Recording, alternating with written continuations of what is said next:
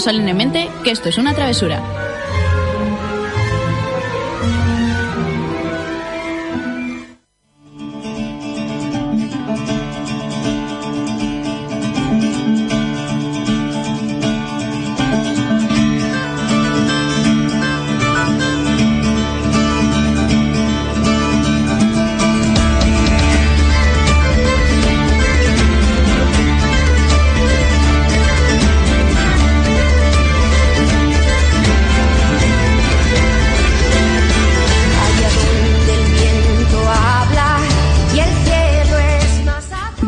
A Travesura Realizada, tu programa de literatura en el que te contamos todo lo relacionado con el mundo de los libros y los cómics y donde los spoilers están penados con la muerte.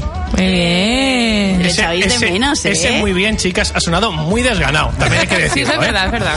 No, pero no. Es que me ha dado rabia que lo hiciera bien. Oh, Yo creo ¿qué que ha se dicho? has ganado así como, yeah, yeah, lo has hecho. Con flow. Sí, con flow. Claro, claro, arreglarlo ahora. Eh, nota antes de empezar el programa. Si estás eh, viéndonos en directo a través de Facebook Live, es posible que la cámara, en varios momentos de la emisión, se caiga al suelo. No te asustes. Podemos seguir.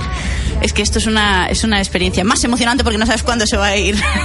Sí, porque Todo a la se- mierda. se ha- de hecho, se ha roto la cam y la tengo sujeta aquí contra un trozo de la mesa, pero el vamos. problema es que cualquier movimiento que hagas... Ya se ha caído cuando estábamos empezando, por eso aviso ya de que puede ocurrir varias veces durante la emisión. Sí, correcto. Bueno, pues chicos, muy buenas, ¿qué tal estáis? Feliz miércoles. Muy bien. eh, con el reto de marzo cumplido. Yo también. In extremis, ¿vale? En extremis, pero He bueno, dicho, luego- he dicho yo ya como si fuera el de abril. O sea, no sé ni en qué mes vivo. Vamos a ir comentando un poquito, si queréis, eh, con el que nos estamos leyendo, lo que nos hemos acabado y lo- si alguien se ha empezado algo nuevo. Y bueno, hoy toca novedades, así que coger papel y boli porque... mm, miedo me bolsillo. Miedo- ya, bueno, pero es que eso lo damos por descontado. Vamos allá.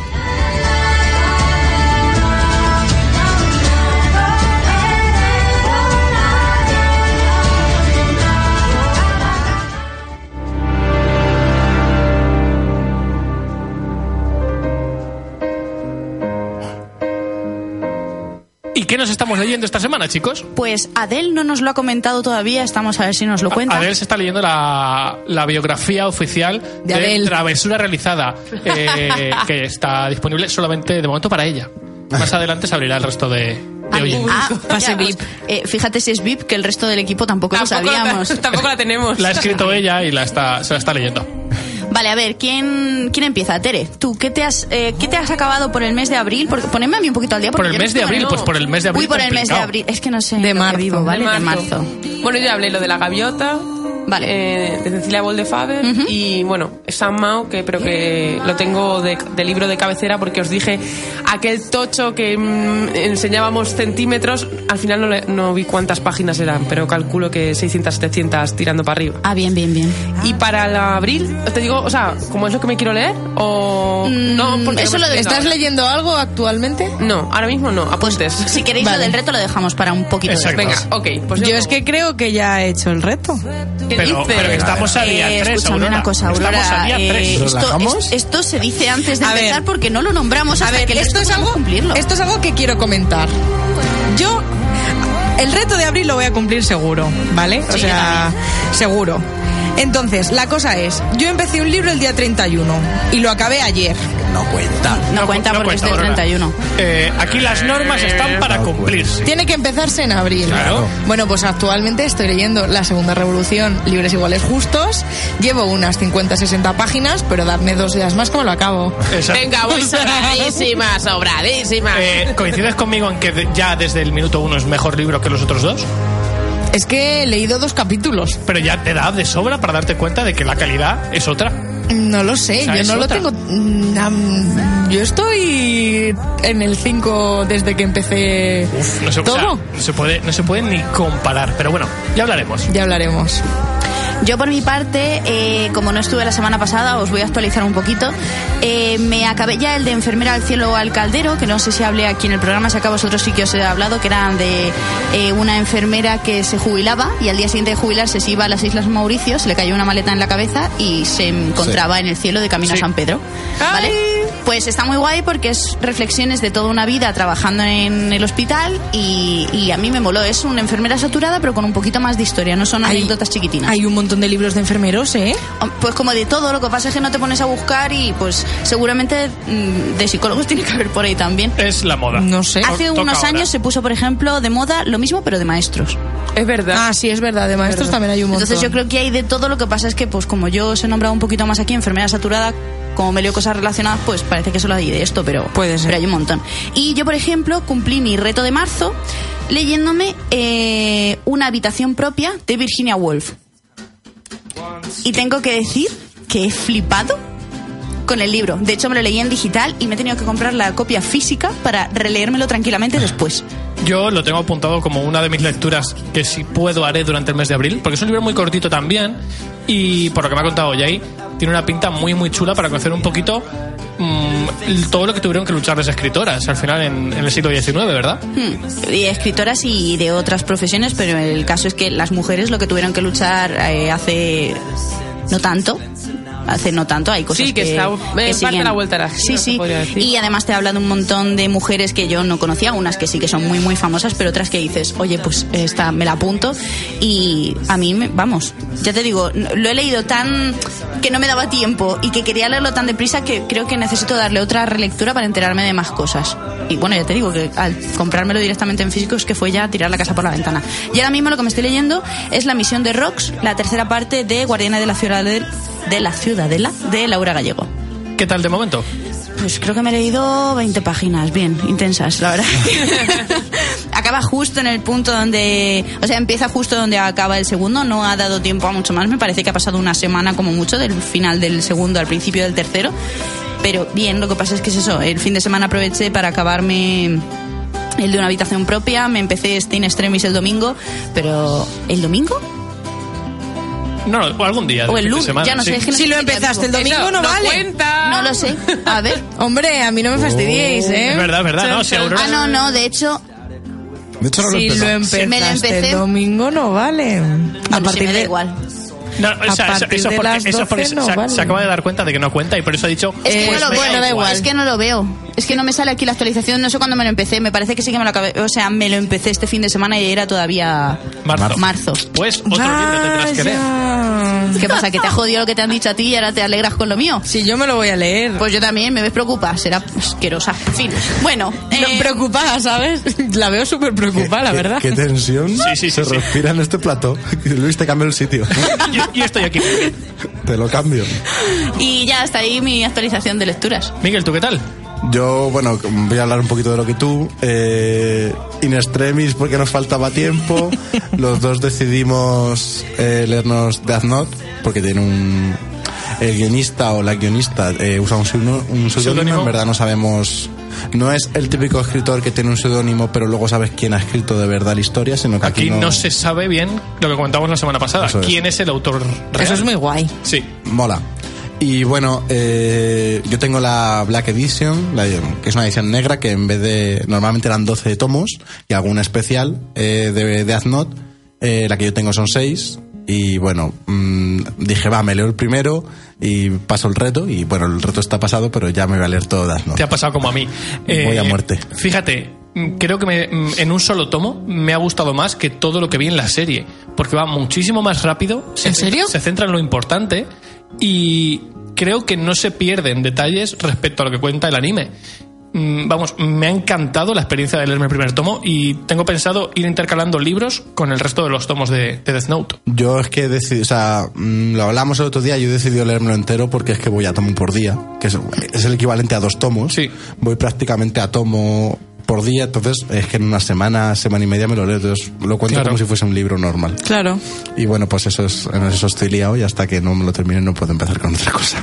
Pero vamos, muy, muy recomendable, muy, muy psicológico, muy filosófico, eh, duelos lógicos. intelectuales e muy intele- potentes. Buah, que yo lo estoy gozando a full. Y sobre todo, eh, aquí entra el dilema que siempre cuando se habla, se habla de Death Note es... Tú vas con uno y yo voy Claro, con otro. Exactamente. Eh, ¿Defiendes a la persona que es capaz de matar eh, delincuentes?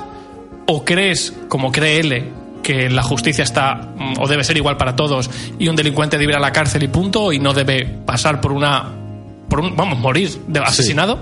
Entonces, hay un debate en el que yo en parte estoy a favor, y lo voy a, es verdad, estoy en parte a favor de, de Light, de, de cómo empieza a matar asesinos. Lo que pasa es que, claro, luego cruza una barrera. Es que ver, eso ver, que te yo- convierte No, no, no, a ti no. en asesino. Claro, exactamente, te convierte en asesino. Y entonces, si tú eres asesino, tú deberías también El- ser el- asesinado. No, el problema no es, para mí el problema no es ese, el problema es que te convierte en juez, te convierte Claro, en persona que claro. está por encima de los Te- demás te y se supone que tú no puedes tener Claro. ese Luis, poder. luego en el debate voy a comentar una cuestión psicológica muy curiosa Sí, sí, sí. sobre esto. Pero, claro, llega un punto. Obviamente, al final aquí todo el mundo está a favor de él, yo incluido, porque Light entra en el. precisamente en el. Pero en el porque bucle. se le va de las manos. Si no se le fuera de las manos, igual sería más sencillo Claro. empatizar con Light. Exactamente. Pero como se le va de las manos, al final te muestra lo que puede pasar si tenemos demasiado poder, si podemos convertirnos en un juez. Claro. Entonces, me encanta, me encanta cómo te va mostrando esa, esa transformación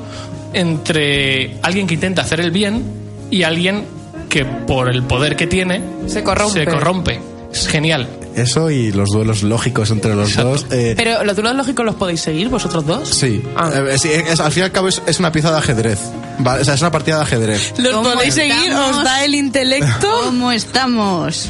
No, no se da cuenta. Por cierto, ¿qué me estoy leyendo yo ahora? Pues os lo comentaba la semana pasada, ya me lo he empezado. Ya me lo he empezado. Y cada uno va a su bola, ¿eh? Estoy leyéndome. Sí, sí, sí. Cada uno lleva su retaila. Sí, sí, y además es que yo estoy aquí también, estoy con el chat también, no se escucha la mitad de las veces.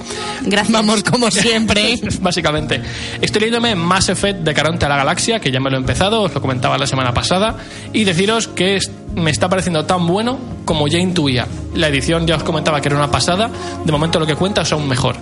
Mm, Más adelante os hablaré ya del libro una vez que me lo acabe, intentaré traer a la autora para hacer una entrevista, pero de momento muy, muy bien. Os lo recomiendo si os gusta la saga Mass Effect.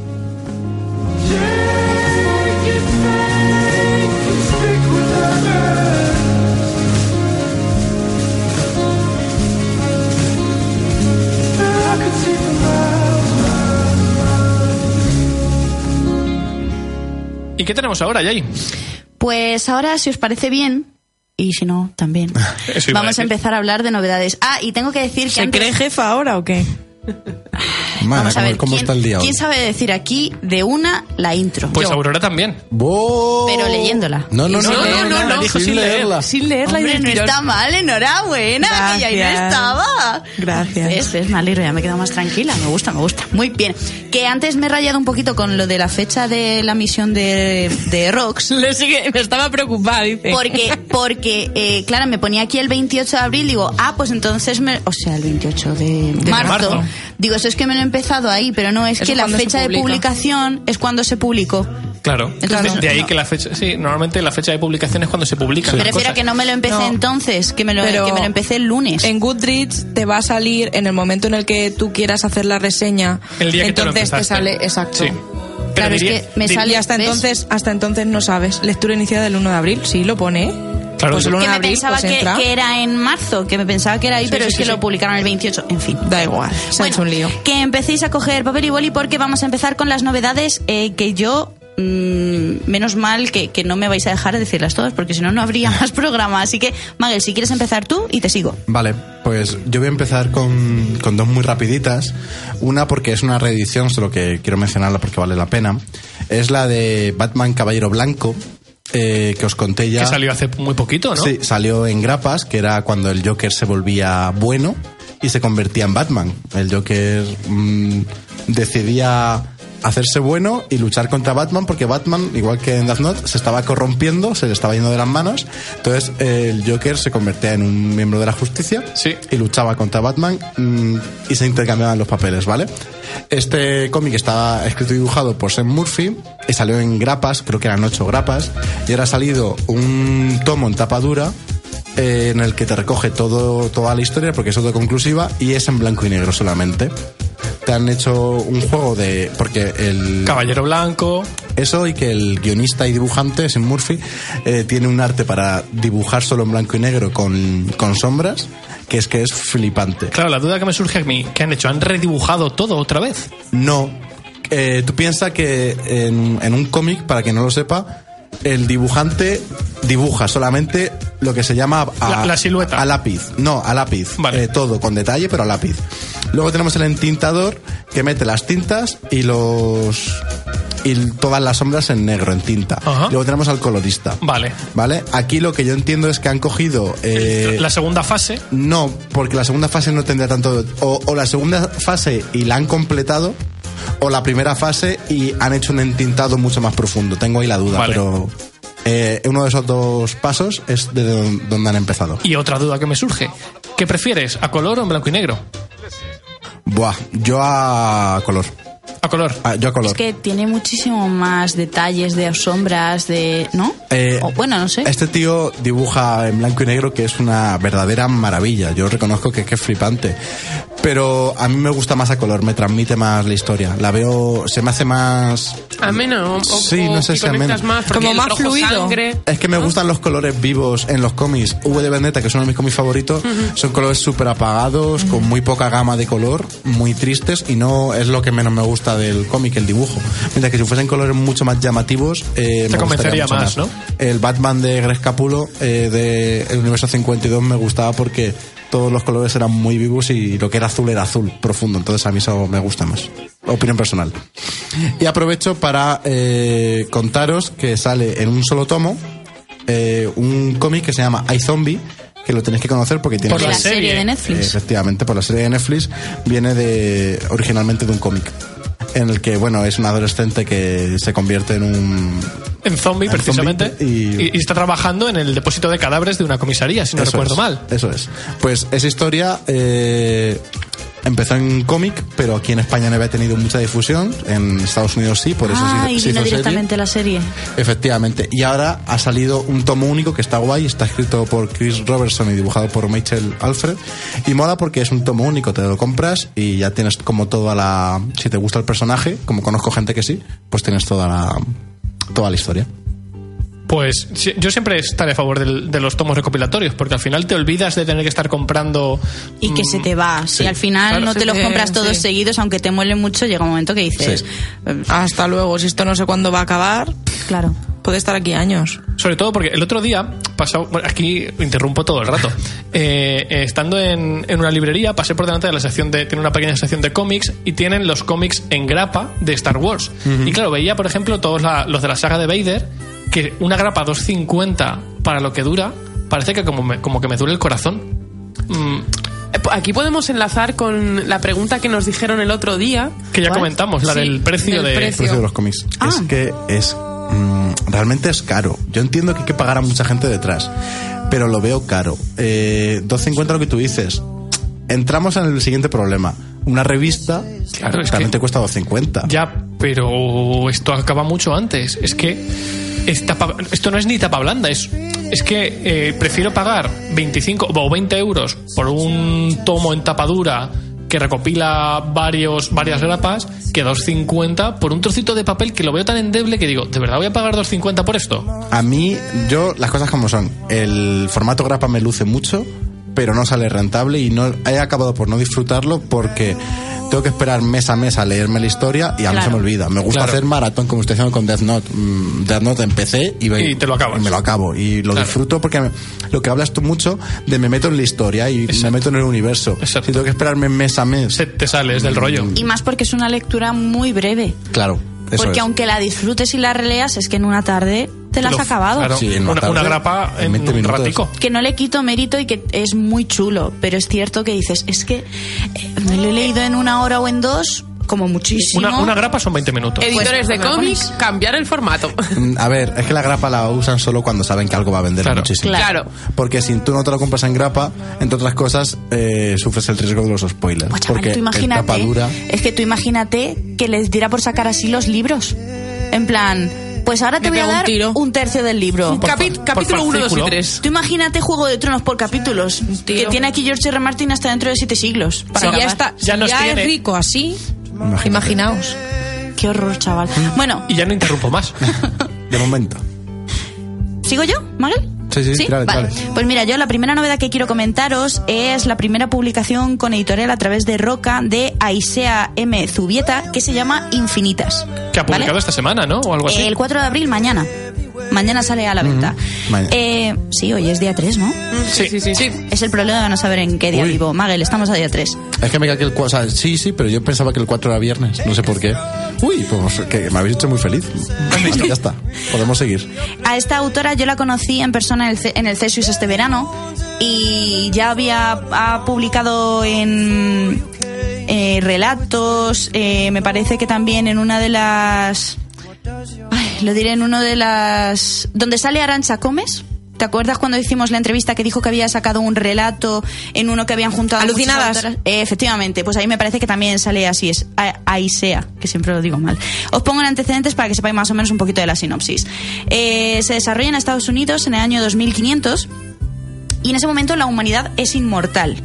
Porque eh, un científico creó y propagó por toda la Tierra un virus que permite al sistema nervioso humano regenerarse para siempre. ¿Vale? Es decir, somos inmortales. Efectivamente. Mola un montón. Pero tiene un inconveniente y es que cuando el cuerpo humano de la persona que sea cumple 200 años, eh, falla, falla de una, eh, se deteriora completamente y condena a la persona a vivir encerrada en su propio cuerpo decrépito que está a punto de morir, es decir, que solo le funciona el cerebro. Y a eso lo, con- lo llaman como la, de- la llam- lo llaman la decadencia. Hombre, pero. Es decir, a los 200 años tú sigues vivo, Sí. pero ya no puedes moverte, ya no puedes hacer nada, es como que te vuelves un vegetal. Pues, hombre, pues a los 200 años que te tengan preparado para tirarte al foso.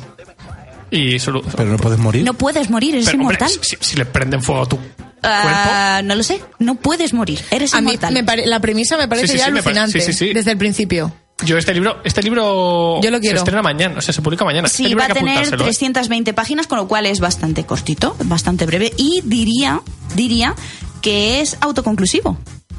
Eso espero porque, Este, esto porque tipo, lo quiero. este tipo de historias tienen pinta de ser autoconclusivas, que es lo bueno. En ningún momento te pone nada más, pero eh, yo diría que es autoconclusivo. La portada es una pasada, vosotros os lo enseño desde aquí, a mí me llamó muchísimo la atención y no, no sé, tiene papeletas para que en algún momento me lo lea, porque la verdad es que me llama mucho. Magel, siguiente.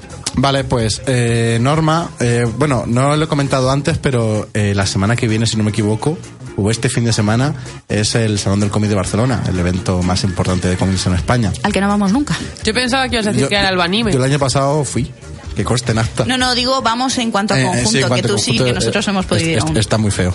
Tenemos que organizar excusan. Entonces, bueno, pues. Es este fin de semana. Este fin de verdad. Sí. Eh, pues las, eh, las editoriales han, han apostado por todo, han sacado un montón de cosas.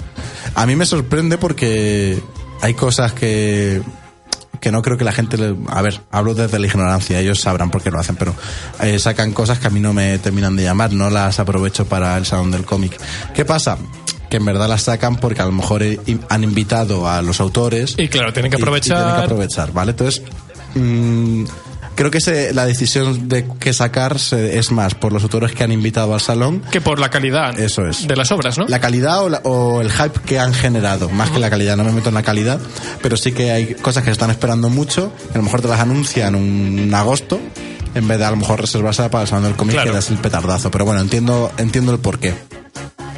Y lo que más me ha llamado la atención de Norma eh, es Bloodborne.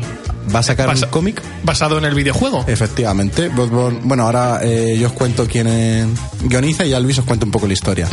Eh, está guionizado por Alex Scott y dibujado por Kawasaki y Simpson. Y Correcto. cuéntanos un poquito de qué va el videojuego. Pues eh, Bloodborne es un videojuego que salió en exclusiva para Play 4 hace dos o tres años. Es un videojuego tipo eh, Dark Souls, que para los que no estéis metidos en el mundo de los videojuegos, es, nos presenta un mundo en decadencia, concretamente. Si no me equivoco, eh, Bloodborne está ambientado en Londres. eh, el periodo en un- de, eh, exactamente. de Sherlock Holmes. Sí, sí, sí, siglo XIX. Sí. Hay eh, una peste o una enfermedad a la que consideran que es similar a la peste, pero que la llaman la sangre pálida, eh, por la cual la gente está mutando en bestias horribles y gigantes que están destrozando a la población que no se infecta. Y el prota es un cazador eh, que, cuyo objetivo es acabar con todos los monstruos que están pululando por la ciudad y están acabando con, con la gente que aún está, está sana. Eh, a nivel visual, creo que es muy potente que hagan un cómic de esto porque es una estética muy oscura, steampunk, con un- una cantidad de gore, la verdad es que desbordante. Y creo que en formato cómic puede petarlo muchísimo. Está considerado de terror, o sea, la propia editorial te avisa que es un cómic de terror. A mí en cómic sí que me lo leería, en videojuego no me llama nada porque es oscuro de más para mí. Entonces, Ya somos dos. me parece una buena, buena iniciativa porque es un cómic que, o sea, un cómic no, es un videojuego que eh, le gusta a todo el mundo y sobre todo por la estética. Entonces, que Sí, esa sí, sí. estética la puedan trasladar al, Al cómic me, parece me parece brutal. Ideal.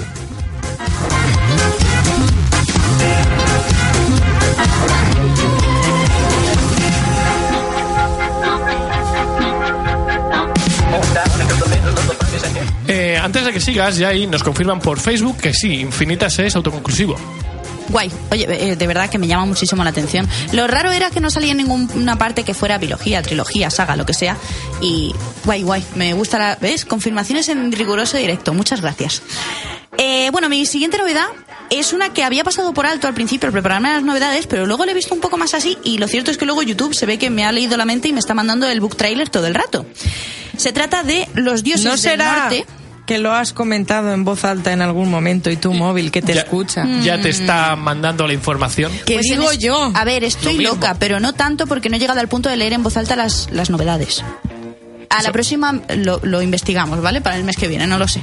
Me ha dado mucho miedo. Se llama Los dioses del norte, la primera parte de la leyenda del bosque, de Jara Santamaría. ¿Vale? Que me parece que esta chica ganó un premio con un libro hace unos años. Vaya, ¿Vale? ¿Te vaya suena? que sí lo ganó. ¿Verdad? ¿Y, y- Vale. y por qué Aurora está tan convencida de esto y se ríe tanto? Porque- no sé si se lo porque es el premio de plataforma Neo. Es el que ganó. Me De- tiene que sonar. Estuvimos hablando de Porque él. yo participé en ese premio. Ah, vale, ahora todo tiene más sentido. Has visto. Bueno, pues eh, es el- la nueva saga. Esto sí que se confirma que va a ser una saga, no se sabe de cuántos libros, pero el primero lo va a publicar el 4 de abril, mañana también, y os leo, ¿vale? Todo pasa mañana. Sí, hija mía, yo no sé qué pasa. eh, porque pega más que sea un viernes en vez de un jueves, pero bueno. Bueno, 4 de cosas-. Bien. Cosas ¿Veis que pasan? parece? Ya, el 4 tenía que ser viernes, ya lo decía yo. Los dioses del norte va de una historia en eh, Irurita, un pueblo del País Vasco. A mí esto me encanta porque está basado en España con una historia de fantasía. Es que esto no suele pasar. Esto es como cuando nos leímos antihéroes. ¿Vale? Que lo típico es Totalmente. que se vaya a cualquier otro punto que no sea España. Sigo. Los protagonistas de esta historia son tres primos, Emma, Teo y Ada, que no se conocen mucho y un verano en el que sus planes se vienen abajo se ven obligados a pasar el tiempo eh, de ese verano en casa de su abuela Zuriñe. Los nombres me chifran, por cierto. Eh, y dice, todo parece estar tranquilo una noche en la que la abuela, hasta que la, la- su abuela les cuenta un cuento muy extraño que les prepara para lo que está por venir y descubren un portal mágico que les llevará a una tierra llena de seres mitológicos, brujería y bosques encantados. Y os cuento la leyenda, ¿vale? Que la pone un poquito más abajo. Cuenta la leyenda, la, leyenda, estupendo, vale. Cuenta la leyenda que hace mucho tiempo las criaturas del día y la noche convivían en paz. La más importante era Mari, la madre de todos, diosa de la tierra. Reinaba en el valle y velaba por todas las criaturas que había en él, lamias, duendes, gentiles y también por los miedosos humanos. También existía Gaueco, el poderoso rey de las tinieblas, que con su séquito de lobos atemorizaba al resto de criaturas desde la oscuridad. Los humanos, que eran los más débiles, pidieron protección a Mari y esta no tuvo más remedio que partir el mundo el 2. Y eh, cómo están promocionando el libro es la noche para los de la noche y el día para los del día. Me parece A mí, me, a mí me encanta que en toda la, mit- o sea, la mitología vasca, pues Mari es el centro. A mí es que me encanta, me gusta muchísimo la mitología y en concreto la parte de los vascos, los gallegos. A mí es que me queda un montón por aprender porque la mitología me fascina, pero nunca me he centrado en la española. Pues es, pues es preciosa. Indaga porque te vas a sorprender. Pues este libro me lo voy a leer solo por lo que has dicho. Pues son 192 páginas, es súper cortito porque además es Pero infantil es- juvenil. Espera un momento, Yaiza. Continúa hablando, que ibas a decir? O sea, te has quedado a mitad No, de frase. Sí, es verdad. No, nada, simplemente iba a decir que a mí también me, me gusta mucho y me llama la atención que cojan mitología de aquí, que siempre nos estamos yendo, pues eso. Sí. que- porque quizá es porque es más atractivo, que sí, griegos, romanos, etcétera. Creo que es más conocido. Sí, también más, conocido. más que atractivo. Llevas razón. Bueno, entonces me hace mucha ilusión que traten este tema y también porque la mitología vasca es preciosa. Entonces, mm, te digo que, o sea, que indaguéis en ello y que este libro yo creo que solo por tratar ese tema a mí me llama la atención. Y continuando con los datos curiosos, eh, os respondo al tema del jueves que tenemos tan potente mañana. Eh, nos informan de que, según los expertos, eh, las presentaciones, el día que tienen mejor acogida es el jueves. No. Y claro, publicar el libro el mismo día de la presentación siempre suele tener tirón. Entonces, parece que es uno de los motivos que lleva a que muchas de las eh, publicaciones se hagan en jueves en lugar de en viernes. Por cierto, todos estos datos me lo está dando Tamara a través de Facebook. Gracias, O sea, Tamara. Tamara me encanta porque... Tamara sabe muchísimo. Es como el oráculo, es nuestra asesora Sí, sí, por sí, internet. sí. Y a mí me flipa hacer un programa entre. Porque yo ya la siento como parte de, Del programa. del programa, Tamara siempre es está, la que más- siempre está presente. Sí, sí, a mí me encanta esto. Pues, eh, Miguel, ¿qué más? Vale, eh, a mí me quedan dos cositas. Os cuento una y luego la otra es que quiero extender un poquito más. Eh, ya hablé las- el mes pasado de que eh, Planeta ha, ha cogido los derechos de una nueva editorial de Estados Unidos independiente que se llama Aftershows. Entonces, eh, ya la, la semana pasada, bueno, el mes pasado os hablé de, de los perros que dominaban, bueno, los animales Sí. que dominaban el mundo, pues ahora saca otros dos nuevos y os cuento un poquito de qué va uno de ellos. Eh, se llama Incest, ¿vale? No sé muy bien pronunciarlo. Eh, escrito por Bennett y dibujado por Cristantina. Y la, la verdad es que la premisa me ha llamado mucho la atención. Os, os leo. En el ocaso de un siglo, un par de vengativas arpías victorianas descubren un poder horripilante que las transforma en unas nuevas criaturas extrañas y vigorosas. Armadas con su tétrica apariencia en constante evolución, descienden, a un mundo de sofisticación y ocultismo, con nuevos sentidos y una sensualidad renovada, decididas a forjarse una nueva vida para ellas y su bebé, fruto de su amor. Pues- Mm, me parece muy Pues, raro y muy es- Eso te iba a bizarro. decir. Deme 10. El- el pi- Es, es que es muy raro Es que lo muy- que acabas de sí, contar. Sí, sí, sí. Es, me llama por eso, porque además el dibujo me parece súper chulo y me ha llamado la atención eh, porque es algo que no he visto nunca, ¿vale? Va de dos mujeres de la época victoriana que están relacionadas con el ocultismo y obtienen una serie de poderes.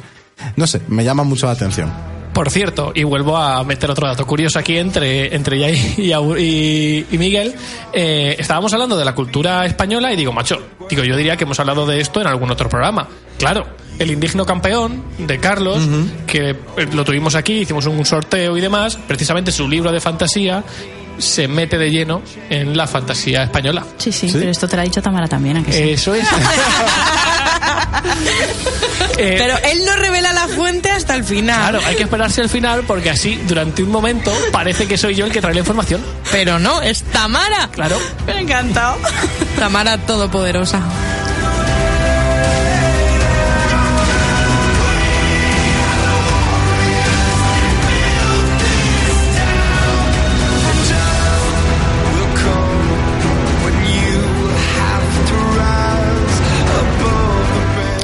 Vale, sigo yo con otra novedad, que esta ya cambiamos de día, ¿vale? No va a ser todo el día 4, esto es el 8, ¿vale? ¡Yujú! Eh, el 8 de abril se publica La voz de Amunet de Victoria Álvarez, con Nocturna Ediciones. Que lo está, lo está petando fuertísimo en redes Eh, sociales. Yo no sé cómo no hemos ido todavía comprándolo, vale que aún no lo tienen, pero yo me iba a hacer cola a la puerta de la librería para cuando lo traigan. Leo.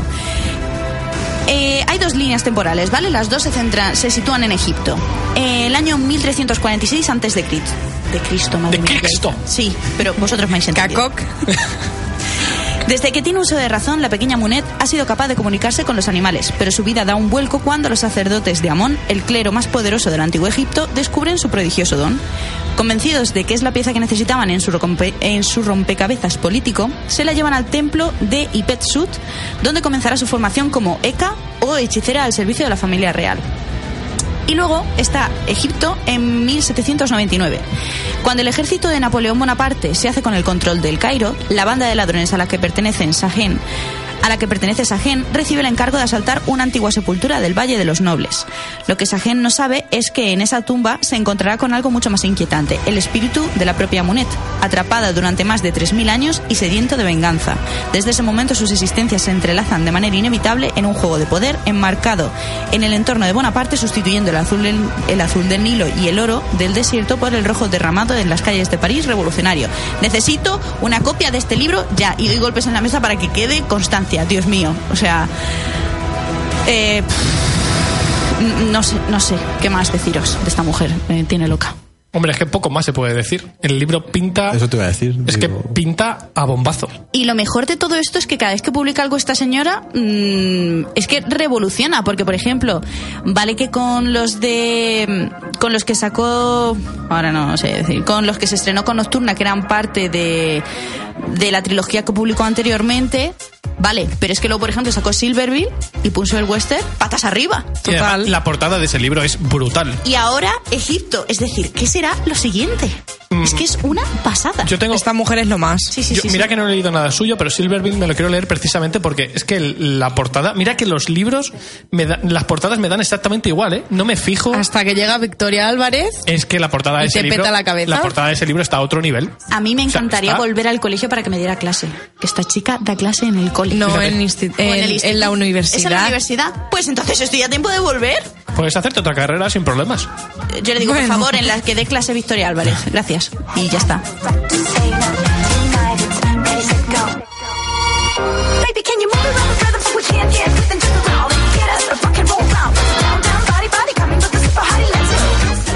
Bueno, termino ya muy rápido con otra, otra novedad de esta editorial. Porque eh, se acaba de publicar, es autoconclusivo, este Warren Ellis y seguramente sea mi, mi lectura de abril. Entonces, tengo que contarla. Se llama Siburic o algo así, ¿vale? Lo que he dicho está escrito por Warren Ellis, que sabéis que es prácticamente mi autor de cómic favorito, y dibujado por Hester. Y tiene una premisa muy llamativa y al ser autoconclusivo no necesito más. El doctor Jo- Jonathan Seabright, único superviviente de un naufragio muy inusual y muy secreto, no sabe dónde está. Atrapado aparentemente en una carretera sin fin y persiguiendo a un saboteador que es clave en su salvación o en su perdición. El doctor debe lidiar con un terreno salvaje y sus aún más extraños habitantes. Me recuerda a Indiana Jones. A A mí, mí, a, no sé qué me recuerda. a mí lo que gracia me hacía... gra- ma- Uy, cómo estamos hoy, Magel. Hoy lo que más gracia me hace es que cada vez que va a nombrar a alguien es como... Y viene... Y dice no sé qué. Es que me suenan todos igual. A mí también tiene unos nombres más raros esta Maldita gente. sea. No se pueden llamar Manolo, Antonio, Jesús. No. Madre mía, qué angustia.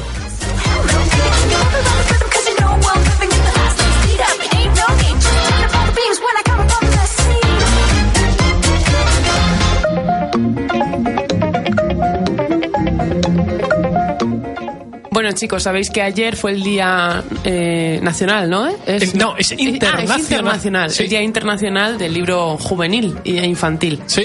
También el Día del Autismo. También es que siempre van, siempre los pongo De la la mano. mano. Y bueno, a colación de esto os traigo un- unos artículos que me he estado leyendo, bastante interesantes, y para hacer una reflexión. Em, eh, hago dos comentarios. Uno, eh, se critica mucho la literatura juvenil. Sí, desde siempre, Que desgraciadamente. si tiene muchos clichés, que si... No vale son, para nada. mm, Son temas superfluos que pff, de gente infantiloide, ¿no? De, de hecho, te corto un segundo porque es que hoy precisamente he visto un tuit que me ha cabreado especialmente porque venía de un, un periodista, no sé si del Mundo o El País, eh, que decía precisamente eso. Decía, es que eh, algo así como que los eh, escritores de eh, juvenil son escritores de segunda. Ah. Digo, hay que tener, hay que tener los y, bien puestos. y se tachan de superficiales, etcétera. Y entonces, eh, bueno, yo quiero hacer una reflexión porque la mayoría de libros juveniles que yo he leído, que yo antes no solía leer mucho, fue a raíz de conocerte a ti, Yaiza, cuando entré más, pero más que nada por- porque tampoco se publicitaban tanto en las librerías ni nada. Era Es como- que de unos años atrás Sí. eh, esto ha dado Ha dado el un boom, boom, gracias sí. a Dios. ha dado el boom. Efectivamente. Bueno, pues yo, en los que me he leído, veo que defienden unos valores buenísimos, que, que dan importancia a temas candentes de la actualidad que a los jóvenes nos preocupan y que no son para nada ni superficiales, ni, suple- ni superfluos, ni nada. O sea, que tienen... Y entonces, leyendo, investigando, a raíz de un tuit de Ana González Duque, eh, doy con una serie de, de, mm, de estudios que están eh, haciendo unos italianos. Vamos a ver, y ellos se plantean, eh, los libros están influidos eh, por la sociedad en la que se vive. Es decir, no- un libro que tú te leas que se escribió en el siglo XVIII, pues Está influenciado en esa época. Claro, la, la forma de pensar, la forma de tal, lo mismo aquí. Pero, ¿y si los libros influenciasen a la sociedad que los lee? Ellos hacen ese planteamiento. Mm, Yo es que O sea, creo que sí, que lo hacen. eh, yo quiero denunciar, por ejemplo, eh, al- al- alguna, o sea, eh, Alguna injusticia. alguna injusticia social, escribo un libro reivindicativo. Ese libro luego se lo va a leer un colectivo. Ese libro puede ser capaz que modifique ese, ese pensamiento, esa forma de, de ese colectivo. Bueno, pues eh, nuestra creencia puede ser sí, tal. A mí me ha hecho leer siempre da cultura, siempre da el, eh, una capacidad de opinión mayor. Bueno, pues hay estudios que lo están eh, ratificando con, pues eso, con datos. Que parece que si no hay datos, parece que la cosa no vale. Que la, que la gente no se lo cree. Exacto. Entonces, bueno, es interesante porque usan libros que son muy fáciles eh, de, de leer, ligeros a menos y con el que tú te conectas muy rápido con el personaje. ¿Y sabéis qué libro han elegido? Pues imagino que Harry Potter. Sí, Harry Potter. Bueno, pues han elegido Harry Potter y entonces es un estudio que están realizando con niños de, de- preescolar y con universitarios, ita- italianos e ingleses, para que sean así diferentes culturas y tal. Y entonces se ha descubierto que los niños que, se, que empatizan con el personaje principal, que es el de Harry Potter, hacia eh, un- en el test se le hacen preguntas que hablan sobre colectivos como lo- los, la los homosexuales, los inmigrantes y otro más, era otro colectivo desfavorecido socialmente, ahora mismo no me acuerdo. Y se ha visto que los niños que tienen más empatía con, Con Harry el Potter protagonista eh, mm, tienen eh, habilidades y socialmente son más tolerantes, son ¿no? más tolerantes, más empáticos y y bueno, en definitiva eso. Y sin embargo, los niños que se mm, que se identifican más con Voldemort eso no significa que no se identifiquen con Harry Potter, Sí, ¿vale? pero que sí que tienen Eh, parte. O sea, sí que. Lo que no tienen es nariz.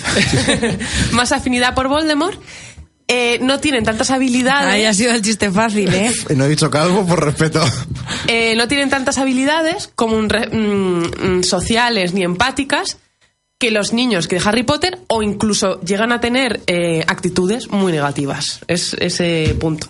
Entonces se crean varios debates sobre la responsabilidad que tienen los creadores de ficción, ya bien sea libros, videojuegos, porque se está viendo cada vez más como la ficción en videojuegos, en libros, en películas, sirve para educar a los niños. Ajá. Eh, los niños pequeñitos, las madres que les ponen... eh, mm, Peppa Pig, Sí, o- Pocoyo, Peppa Pig, etcétera. ¿Qué pasa? Que, vale, en esos, en esos vídeos que se supone o presu- se presupone que son educativos, vale, pues entiende que va a tener un contenido educativo infantil adaptado. Pero ¿y lo que no es de contenido educativo? ¿Y lo que es simplemente lúdico? Pues muchas veces contiene valores, ya no valores, sino información que no es del todo adecuada para un niño que todavía no sabe distinguir entre lo real y lo ficticio. Una cosa es ya los adultos o chavales un poco más crecidos. Entonces se crea el debate de los creadores de ficción tienen que tener cuidado en eso, en lo que transmiten, y luego es otra cosa. Hay otro... mm, Hay otro Ahí Miguel y yo estamos de acuerdo. Yo Eh, creo que espera, espera, voy planteando... Voy Sí, sí, sí, planteando. sí. Y luego los cuchillos. Sacáis los cuchillos. Eh, y luego, eh, otra, mm, otro estudio que se llama. Ay, os lo digo porque es que lo tengo, es interesantísimo. Habla sobre cómo los niños se identifican con el villano. Cuando tú eres un niño muy bueno en casa, que nunca haces nada malo, que mora- socialmente eh, eres muy moral, que necesitas, por así decirlo. Desfogar. ¿Vale? Y esto yo lo he, lo he comentado con una psicóloga para que me dijera si... Si, Si lo van por ahí los si tiros, van ¿no? por ahí los tiros. Y me dice que sí, que tú necesitas desfogar porque toda la par- todas las personas tenemos una parte oscura. En- ¿Qué pasa? Que tú al identificarte con el villano es una forma de, de desenganche o desconectar. Que no haces esa daño a nadie, pero- Exacto. Luego también está la otra parte. Un niño que lo está pasando mal o una persona que lo está pasando mal y que vive en su lado oscuro, the dark side, ¿vale? Seguramente se identifique más con el villano por, por afinidad, por esos sentimientos que tiene negativos. Entonces, las preguntas que se plantean es, a mi juicio, que creo que todos vamos a contestar lo mismo, que la literatura juvenil y, o enfocada a gente joven no es para nada ni banal, ni... Pero bueno, De, hecho, hay una frase en lo que has dicho que enfocada a gente joven hasta cierto punto. Yo creo que la literatura juvenil es para todo el mundo. En O sea, cualquier libro, tenga- a ver, dentro de lo que cabe, yo creo que todos los libros Ahí está. Sí. tienen la edad que tú quieras considerar. No tienen edad. No tienen edad. Quiero decir, Hombre, a un niño de tres que sí, años, exacto, a un claro. niño de tres años no le vas a leer eh, uno de Stephen King a lo Vale, mejor. Ya, pero, pero- pero no al revés. Pero no Eso, al revés. A eso me refiero, A que eso no me tiene refiero con- caducidad. a eso me refiero con que no tienen edad. Que no, o sea, me molesta mucho eh, mm, cuentos infantiles, literatura juvenil, no. Hombre, yo creo que se- yo creo que esto se entiende eh, porque vamos a ver, yo no me voy a comprar eh, cuentos de mi mamá me mima para leérmelo yo por las noches. Pues yo que, sí. Pe- pero- que a yo ver. disfruto con ello, que yo disfruto con ello leyéndolo, que disfruto a lo mejor con mis sobrinos, pero tú no te vas a leer, o sea, porque digas, venga, me apetece. eh, Vamos a ver, Yo coherencia. creo. Sí, Yo o sea, creo no, que. no, sí, lo hago y me bueno, flipa. Vale, O sea, vale, pero eh, Para bueno, mí- Pero que no está mal Yo creo, visto, que a da ver, igual. Yo creo que en este caso la etiqueta está puesta de abajo a arriba porque un niño de 7 años no está bien que se lea pues lo mismo que leería una persona de 15. Pero sin embargo, de arriba a abajo la etiqueta no importa. Claro. Una persona de 70 se puede leer un libro que está dedicado a alguien de 8, Kika Superbruja, por ejemplo. Sí, sí, se sí. lo podría leer perfectamente, pero un niño de, yo que sé, 8 años No casa está bien que se empiece a sí. leer After. ¿Dónde está el problema aquí? Por ejemplo. En que para mucha gente, por, por suerte, cada vez esa gente se va a quedar, es más adulta o, o se va quedando en las generaciones más, más viejas y los jóvenes ya lo opinan de otra forma. Eh, lo ven también de arriba a abajo. Es decir, si tienes 30 años, no puedes, obviamente, no te puedes poner a leer un libro de fantasía como El Señor de los Anillos, porque ¿qué estás haciendo con tu vida? Que pareces un De crío. hecho, de hecho, a mí me han hecho alguna vez preguntas de, oye, pero vamos a ver, es que solo leéis juvenil. Claro, es como, si bu- fuera como algo, ma- booktuber, como de si cara al malo. público, le- de cara a la galería, es que solo leéis juvenil y es como, no, pero si me apetece me lo leo y no tengo ningún problema. Yo, Claro. yo quiero eh, añadir una puntualización y es, yo como persona que yo antes no leía nada juvenil, era porque en alguna vez que leí algo juvenil, vi que simplemente lo que me aportaba eh, era algo como muy banal y superficial.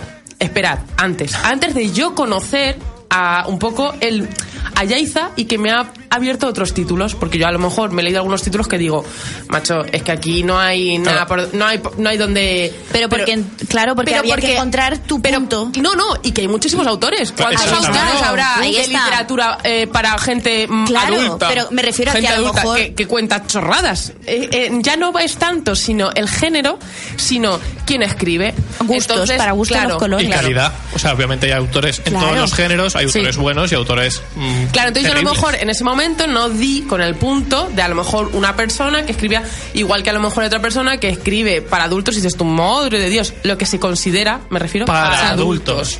Exacto. Bueno, y ahora la otra esta que os planteaba era eh, el hecho de los creadores de ficción hay una doble responsabilidad que yo sí que estoy de acuerdo y otra que no. Por ejemplo, eh, en el tuit de Ana eh, González Duque que me mandaba a la página esta, era un escritor el que lo comentaba y decía, nosotros debemos crear personajes verosímiles, que la gente se enganche y que podamos transmitir a través de ellos. Da igual que sea un villano o que sea bueno, se transmiten una serie de valores. Claro. Yo, eh, y, la- y el debate que plantean estos chicos en su estudio es, hay veces que se dan datos entre lo real y lo falso que a una persona que todavía no está preparada y que no conoce realmente el mundo real como es, le confunden. Entonces, ahí yo la pregunta que se plantea es, ¿creéis que los creadores de ficción deberían tener cuidado en esas cosas? Jamás. No. No.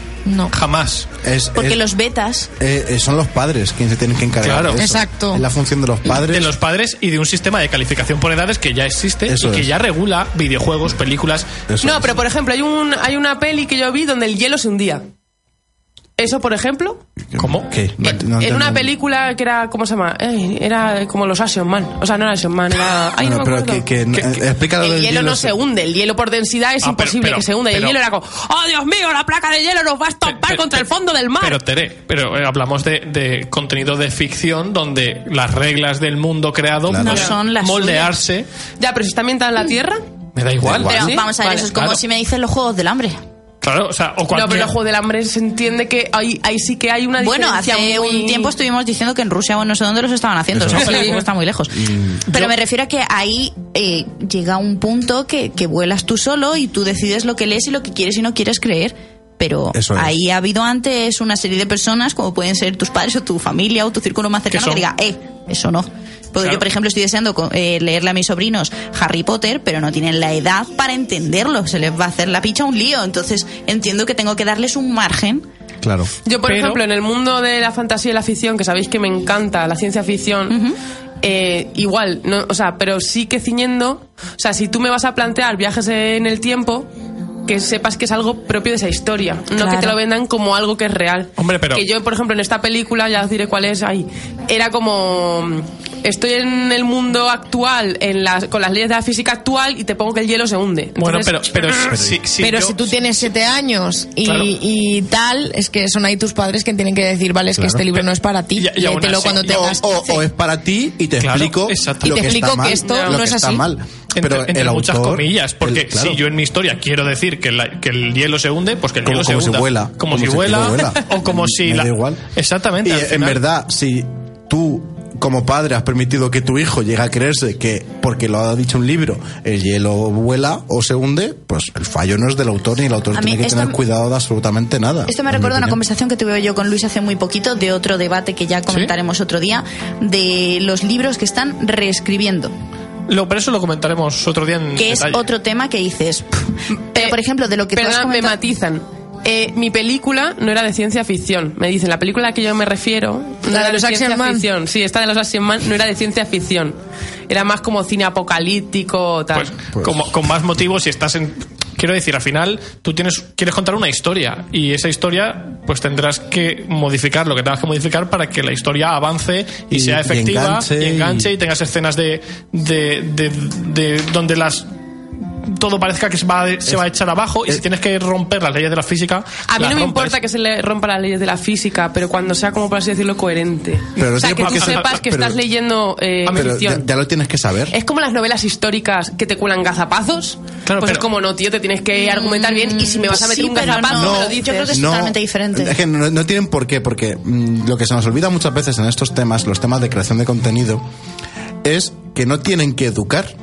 Que se educan, guay, pero no tienen que educar, tienen que entretener. Ya, pero Entonces- eh, te- mira, te repito, eh, lo que dicen de la escena dice, el- tu película no es ciencia ficción, es cine apocalíptico que se supone que era seria. O sea, pero dentro de que un apocalipsis no se ha dado nunca y no Ni sabemos- es serio. ni es serio Es que claro. no te- Igual hubo un apocalipsis con los dinosaurios y, nadie así, venía a ha contarnos. dicho- yo, creo que, yo creo que Miguel ha dicho la frase que es clave, que es un producto de entretenimiento tiene que entretener, no tiene que educar. Si que, educa, que de paso genial. educa, estupendo. Pero no tiene por qué. No tiene por qué. No tiene por ningún libro de los que leamos tiene por qué educar. Ni libro, ningún ni videojuego, serie, ni nada. una serie que de paso educa, pues me parece estupendísimo. Claro. Pero no es el objetivo de, de un producto de entretenimiento. Ni tienes por qué, aunque hagas una historia realista, no tienes que preocuparte de que, que hayas usado un 100% recurso que no es que realista es. o que va en contra de la ley de la si- física, aunque si no- te venda como una historia real. Vale, no, aquí en el estudio este lo que plantean, lo que dicen es que sí que los autores deberían, si yo estoy, por ejemplo, escribiendo una historia, no, en este estudio no, este es otro,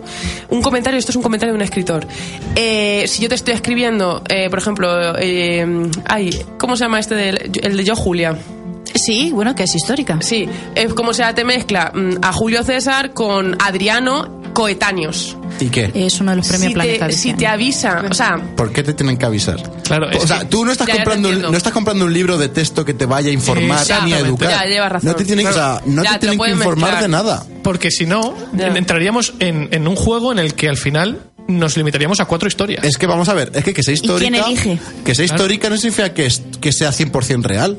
Es que está ambientada en, un, momento en- histórico. En un momento histórico o que hay personajes históricos Que que, puede estar aparecen basado pero en ya, hechos reales. pero ya está, pero no no. todo. Ahí entra el, problema es cuando te lo venden como realidad. claro, es lo que yo le estoy, es lo que yo estoy intentando decir. Pero es que ¿Quién te ven? Vamos. Si tú compras algo de ciencia ficción que sabes que Si no van a venir los extraterrestres, Es que pero te lo plantean, mola. Esto ya sería abrir otro debate. Claro. Vale, un, un libro no tiene por qué educar, se educa guay, pero no tiene por qué. El problema viene, por ejemplo, yo siempre en estos momentos me vienen a la cabeza el fenómeno after. En el momento en el que una niña de 16 años cree que una relación ultra mega hiper tóxica es lo que quiere, ahí ya en el momento en el que la autora lo vende como lo fantástico maravilloso dentro del libro y también fuera, Pues ahí. Eh, eh, Pues, lo- comenta Ahí es un la problema, pero ahí es cuando los padres... Eso es, Eso ahí es. son los padres, porque es como pues, decir, no, veces- es que he visto 50 sombras de Grey Ahí, o- y estoy firmando contratos No, claro. aquí a lo loco. Es como, quiero decir, si a, si a un niño de 15 años le dice, oye, mira, una peli porno. mm, Ya. Claro, tú Eh, como así padre- funciona el sexo. Claro, tú como padre No. tienes que decir, oye, mira, pues esto te lo podrás leer y te podrá gustar más o menos, pero no, es, no es bueno o no es bueno para ti. Vale, pues- Entretente con la historia. Vale, pues está. entonces haciendo resumen, eh, la, peli- la, la, mm, la idea que este escritor publicaba sobre los creadores de ficción deberían o no tener cuidado a la hora de ver qué contenido, cómo lo plasman, sería el hecho de...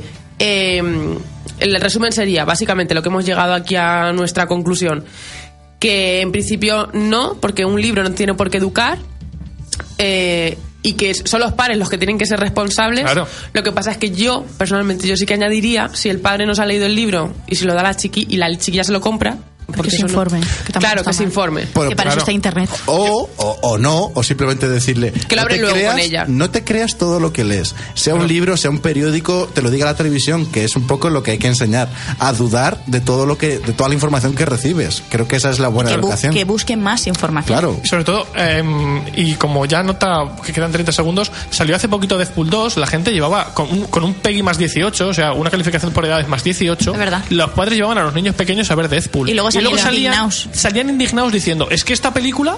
Menudo, para niños". menudo mensaje. Hombre, si hay, un, si hay un- 18. una calificación más 18, tú como padre has ejercido mal de padre. Ajá. O sea, el problema no es de la película, es tuyo por haber mm, dado un, una peli- haber llevado a tu hijo a una película de más 18. Tienes que ser tú el que sepa lo que tu hijo lee, juega o va a ver. Y enseñarle que no todo lo que Claro. vea, lea, juegue. eh, Está bien o mal. Está bien o mal, que hay que aprender a pensar por nosotros mismos y a juzgar es. por nosotros mismos.